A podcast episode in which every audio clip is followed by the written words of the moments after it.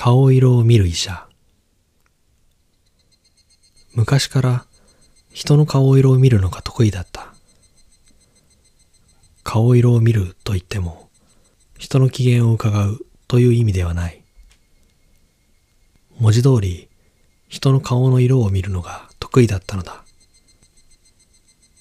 なっちゃんさ、お腹痛いでしょ。保健室行っておいでよ。そう言ったのが、小学校低学年の頃。なっちゃんはクラス委員をやっていて、あまり痛いとか苦しいとかを言わない子だった。だから、お腹が痛くても我慢していたわけなのだけれど、それをあっさり僕が見抜いてしまったのだから、なっちゃんは驚いた。そして、素直に保健室に行った。それから僕は、人の顔色を見ると、その人の体調が手に取るようにわかるようになった。なんとなく調子が悪そうというレベルではなく、どこがどれぐらい痛いのかといったことが顔の色を見るだけで明確にわかるようになったのだ。だから僕のもとにはどこか調子が悪いという人が集まるようになった。さらに時が経つにつれ僕の能力はもう一段階進化した。顔色を見ると体調だけではなくその人が内面に持つ悩みなども見えるようになったのだ。つまり困っていることや抱えている悩みなどをズバリ言い当てることができるというわけ。僕は医者になりたくて医師免許を取ったのだけれど、医者という本業よりも占い師のような仕事の方が多くなった。内科医の僕のところに、このところをずっと気がめいっていて、なんていう患者が訪れるのだ。その度に僕は患者の悩みを言い当て、それを患者自身に自覚させ、適切と思われるアドバイスをする。患者は霧が晴れたような顔で去っていく。患者はひっきりなしに訪れた。不調な人というのは多いのだ。